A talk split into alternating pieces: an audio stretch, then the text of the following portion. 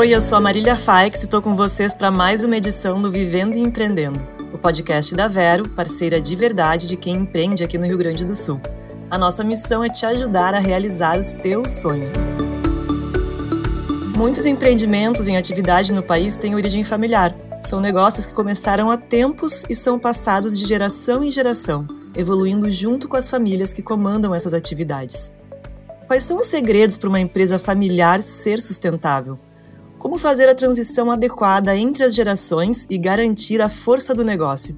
São assuntos que vamos conversar hoje com Roberto Cainelli Júnior, sócio fundador e dirigente da Vinícola Cainelli, de Bento Gonçalves. Seja muito bem-vindo, Roberto. Obrigada pelo teu tempo. Tudo bem contigo?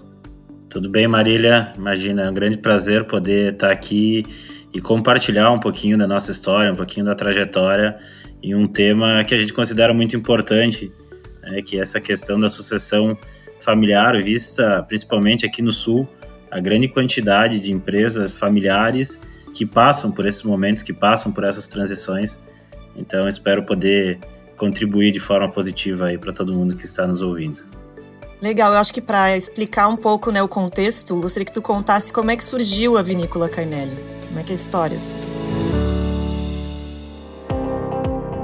Claro, então. A Cainelli, ela não é diferente da maioria das vinícolas aqui do sul e aqui do país, eu diria, mas o sul é que tem a grande base vitivinícola, que começa com toda a história da imigração italiana.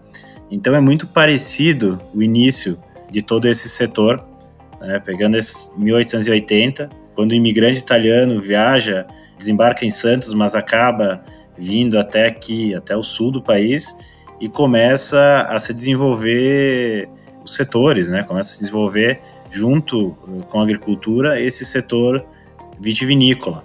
E um detalhe muito interessante é que esse agricultor que veio para cá e iniciou esse plantio de vinhas, ele não era um grande conhecedor da técnica vitivinícola. O pessoal acha que sim, mas não, não era, porque quem era dotado de propriedades, quem era dotado de terras que cultivavam vinhedos e produziam vinhos na Itália não iam sair de lá rumo ao desconhecido. Então, a história é muito parecida da Cainelli, da Miolo, da Valduga, da Salton, da Cristófoli, e famílias que chegaram até aqui, iniciaram essa parte agrícola, iniciaram o plantio de vinhedos e, por consequência, a elaboração de vinhos e posterior comercialização. A história da Cainelli também começa em 1929, já na terceira geração da família, propriamente aqui no Brasil, e chega em 1965 com 350 mil quilos de vinhedos próprios, o que na época, para se ter uma ideia, era uma das grandes vinícolas brasileiras, mas com o êxodo rural, a crise monetária e o problema de sucessão familiar veio a encerrar as atividades. Eram fatos que eram 11 irmãos na administração da empresa, as famílias eram grandes, era uma característica da colonização, justamente para o desenvolvimento. E a gente retorna em 2012 com o replantio de vinhedos, é, a reconversão de vinhedos e retornamos à elaboração de vinhos propriamente. Então ela tem esse ato de 1965 até 2012 e ela retorna comigo com o apoio do meu pai. Então já seria o meu pai como filho de um desses 11 irmãos e eu seria a quinta geração desde a imigração e de toda essa história, mas dá para considerar aí que a Cainelli teve um, um hiato, né, justamente fruto de uma sucessão familiar mal sucedida. E quais são as tuas recomendações para que essa transição seja bem sucedida? Tem alguma dica que tu poderia nos dar? Então são várias. E para contextualizar um pouquinho, né, a gente continua, é claro, como toda empresa, reabre em 2012, então a gente tinha algumas ideias e um planejamento um pouquinho menos técnico do que a gente tem hoje, que seria uma ideia simples, que era uma ideia parecida com os nossos primeiros imigrantes aí, que era plantar a uva, colher, vinificar uh, e vender o vinho. E digamos que deu tudo certo até a parte de vender o vinho quando a gente encontra um mercado brasileiro extremamente competitivo. Hoje, aqui no Sul, são mais de 450 vinícolas. Então, a gente não conseguia fazer com que o nosso produto ganhasse espaço no mercado, que o nosso produto fosse conhecido e fosse valorizado. Enfim, uma vinícola, eu acho que com uma outra empresa entrando e começando a se posicionar no mercado. E as empresas familiares, elas têm muito cunho de ter um amor pelo negócio ela sempre vem com alguma tradição familiar junto. Então, o vinho é a nossa tradição familiar, mas deve ter aí a hotelaria, deve ter outros ramos que compartilham disso. Então, para nós, quando se falava do vinho como produto, ele era algo negativo aos nossos olhos, porque a gente tinha muito mais sentimento envolvido, era uma história que a gente queria contar e era uma retomada de uma história, de um legado da família. Então, a gente começou já em 2012, já identificando isso, também dentro do mesmo segmento, a trabalhar com o enoturismo.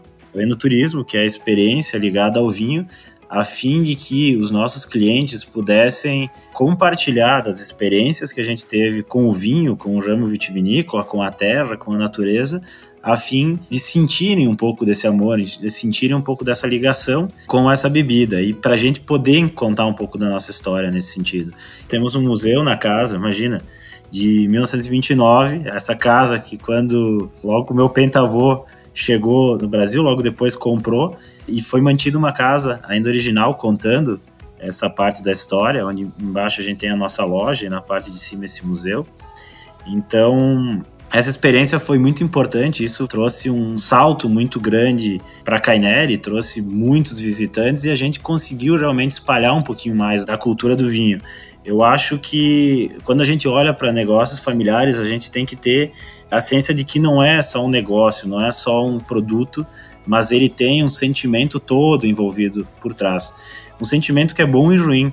Ele é bom porque dá um motivacional para as pessoas que estão ali trabalhando, para as pessoas que acreditam nessa marca, e além do que a marca vai crescendo, a empresa vai crescendo, mas sempre se tem um sentimento de pertencimento. Por outro lado, ela é negativa, ela pode ser negativa. Dependendo da proporção desse sentimento dentro do negócio, a gente acaba fazendo escolhas erradas justamente Vamos lá, quem nunca se apaixonou pelo menino ou pela menina errada e ficou cego, algumas coisas falhou em alguns sentidos, ou enfim. Quem nunca? Quem nunca? Quem nunca, né? O sentimento por trás do negócio familiar é muito parecido. Então eu vi eh, já na trajetória muitas empresas que se doavam muito pelo resultado final do seu produto ou deixavam de comercializar por fato de se sentirem incomodados com o local que estaria esse produto.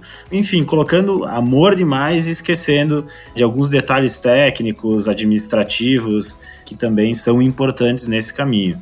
Né? Esse já seria, eu acho que um dos pontos que se tem que levar muito em consideração. E tudo é muito delicado quando a gente tem uma empresa familiar, porque a gente está trabalhando com sentimento principalmente da família gestora, da família que está por trás desse negócio. Então não é simplesmente uma tomada de decisão pensando em produto, pensando em financeiro, no melhor rumo da empresa, mas a gente tem todo um sentimento envolvido e isso acaba dificultando o processo racional das coisas, mas nada que não possa ser trabalhado. Mas eu acho que é um ponto muito importante que ao mesmo tempo é o grande trufo da empresa, é também o calcanhar de Aquiles, né?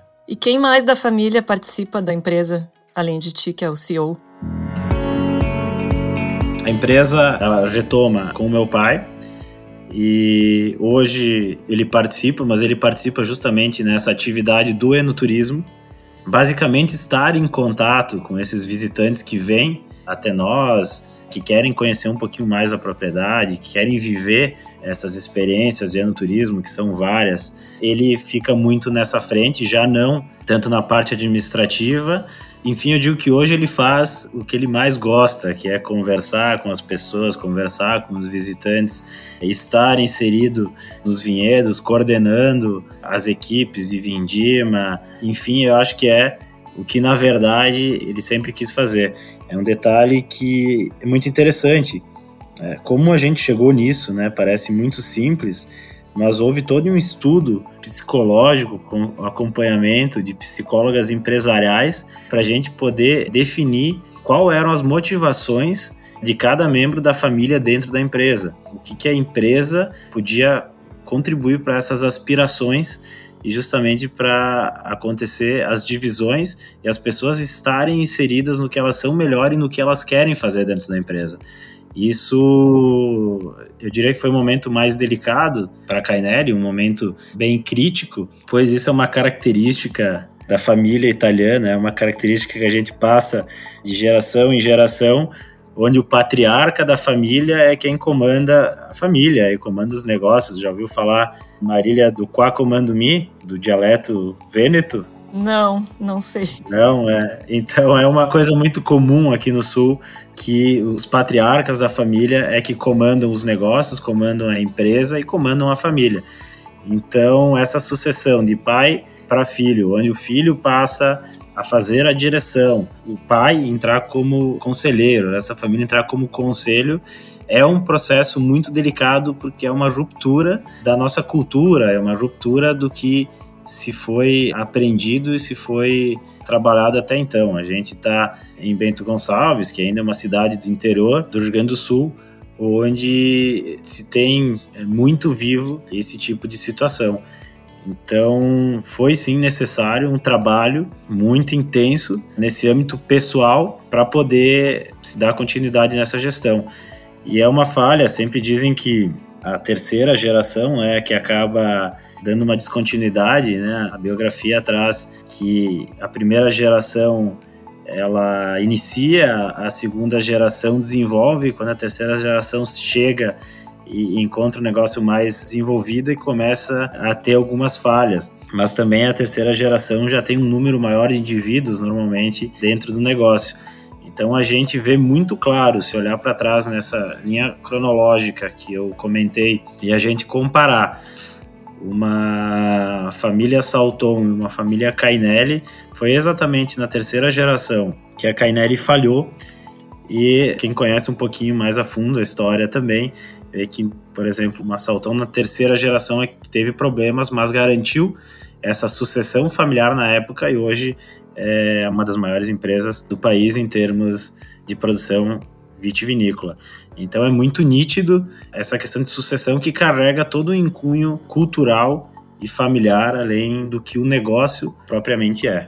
Além desses desafios, né, de manter a tradição, de manter a qualidade, questões psicológicas, emocionais que envolvem tudo isso. Existem outros desafios que tu poderia nos citar numa empresa familiar e eu também gostaria de saber como é que tu utiliza essas dificuldades para ser mais competitivo no mercado, para o bem da empresa. Sim, eu acho que esses desafios eles não são exclusividades talvez do negócio, do negócio familiar, mas de toda pequena empresa. Eu acho que sim, o maior desafio familiar ele está na sucessão familiar. Pode parecer simples, mas eu acho que é o grande desafio. Mas o grande momento é a profissionalização do negócio, é um outro desafio. O momento de começar a profissionalizar os cargos, os gestores, a expandir a empresa, que é o momento que tu sai de um custo fixo baixo e tu aumenta muito o teu custo fixo com contratação, com direção de equipes, tu passa de produtor, como toda empresa começa lá. Normalmente o gestor ele veio do chão de fábrica, ele veio da mão na massa, literalmente, e passa a ter que executar gestão, então passa a ter que incluir nessa empresa, nessa cultura empresarial, um certo número de indivíduos. E é um momento muito importante, porque eu acredito muito nessa questão da cultura empresarial, do que é a essência do negócio, e se ela não é passada e construída no começo da empresa, com os valores corretos e todo o mecanismo de funcionamento, ela acaba se desenvolvendo e acaba se criando uma cultura automática que é muito é, difícil de se reverter, muito custosa mais à frente. Então, acho que um grande desafio é fazer com que essa empresa se desenvolva com uma cultura sustentável, onde os valores iniciais não sejam perdidos, não desapareçam no meio desse novo time e dessas pessoas que vêm chegando até a empresa. Um outro grande desafio para nós foi justamente a velocidade de mercado e a dificuldade do número de pessoas, do número de colaboradores. A gente enxerga que para uma empresa que tem 200 funcionários, tu tem nichos específicos para cada atividade, onde com certeza tu vai ser mais assertivo se tu tiver um número de funcionários mais restritos, tentando promover e tentando se desenvolver da mesma forma que aquela outra empresa. Porém, a gente ganha muito em velocidade. Uma empresa pequena ela é muito versátil pois ela não tem o engesso das burocracias que às vezes envolvem a grande empresa e que são necessárias, mas acaba sendo tudo muito mais rápido porque está mais a par de toda a situação e tu tem uma velocidade de mudança muito mais rápida. Então, um grande desafio também é a sobrecarga dessas pessoas e que sim, o gestor às vezes tem que atuar em várias frentes diferentes e não apenas na gestão específica. Mas por outro lado, se ganha muito em velocidade.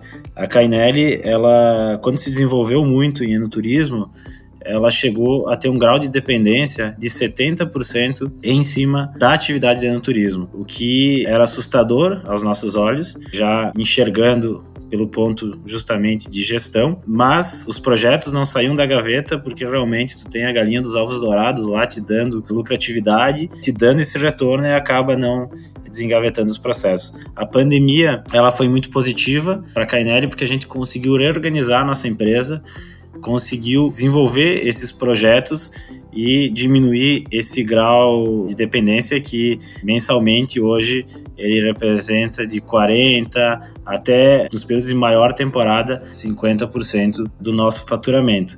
A gente conseguiu ganhar muito do mercado porque foi rápido no pré-pandemia, que é exatamente o que é a versatilidade da pequena empresa, e conseguiu instituir seu próprio e-commerce, seu delivery de vinhos, e conseguiu desenvolver muito a marca, desenvolver muito o vinho a nível nacional nesse momento. Então, eu acho que é uma dificuldade também essa questão, justamente, mas ao mesmo tempo ela é benéfica pela questão da velocidade e de adaptação da pequena empresa.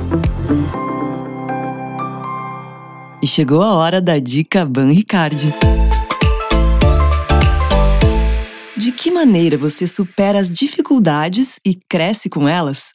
Tenha em mente que é importante mapear o momento que você está vivendo e buscar recursos para ter mais qualidade de vida e bem-estar. Não se cobre tanto, busque o apoio pessoal e profissional e cuide muito bem de você. Roberto, muito obrigada pela tua participação. A gente adorou te ouvir e aprendeu muito também.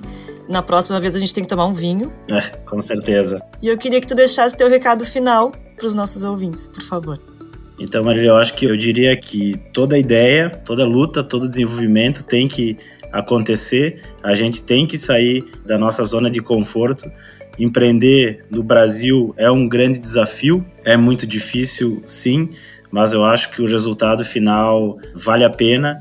A gente tem que trabalhar sempre com o nosso conhecimento, mas aliar tudo isso ao nosso coração e entender os nossos objetivos pessoais de vida. Para acontecer, tem que dar o primeiro passo e depois do primeiro passo vem os próximos 2 mil, 5 mil, 10 mil, 20 mil passos, mas eles têm que ser firmes uns após os outros e a gente com certeza vai chegar nesse objetivo. Sonhar grande e sonhar pequeno dá o mesmo trabalho. Né? Então, eu acho que é por aí. Que lindo! Vou levar isso para a vida também. Obrigado, Marília. Imagina. E hoje o Vivendo e Empreendendo fica por aqui. O podcast que te deixa por dentro de tudo o que rola no mundo dos empreendedores é um oferecimento da Vero, parceira de verdade dos negócios locais. Se você quer mais informações sobre empreendedorismo, siga a Vero nas redes sociais no arroba Seja Vero. Eu sou a Marília Faix e te aguardo no próximo programa. Até lá!